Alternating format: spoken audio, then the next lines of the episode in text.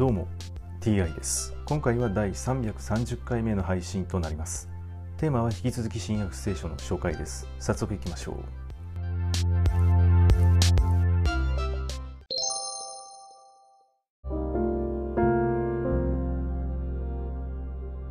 新約聖書第329回。今回は安息日に水主の人を癒すというお話です。安息日のことだった。イエスは食事のためにファリサイ派のある議員の家にお入りになったが人々はイエスの様子を伺っていた。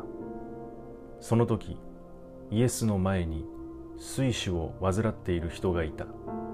そこでイエスは立法の専門家たちやファリサイ派の人々に言われた。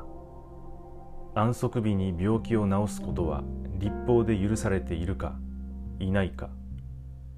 彼らは黙っていた。するとイエスは病人の手を取り病気を癒してお返しになった。そして言われた。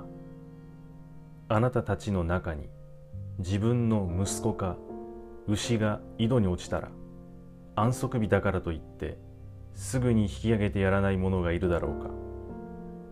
彼らはこれに対して答えることができなかった。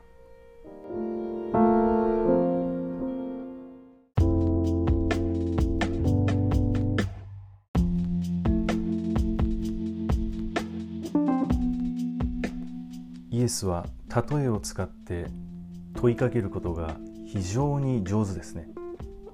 はい今回はこれで以上です。また次回もどうぞよろしくお願いいたします。それでは。